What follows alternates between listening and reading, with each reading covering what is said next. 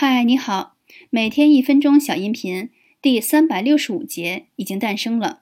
我想给之后创作的小音频设定个固定主题，那就是挑战未知。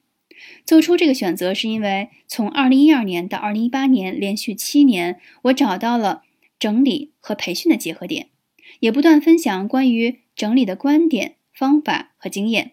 可随着生活节奏、工作形式的稳定，激情越来越少。我想通过全新的记录，挑战一下一个普通人能在平凡的每一天当中，在放下得失心的情况下，能做出哪些全新改变。我要去学习放下对未知的恐惧和紧张感，挑战未知也算是一种有目标感的间隔年吧。二零二零年三月三十一日时再回头，也许我会在一年之后成为一个全新的。更有勇气的人。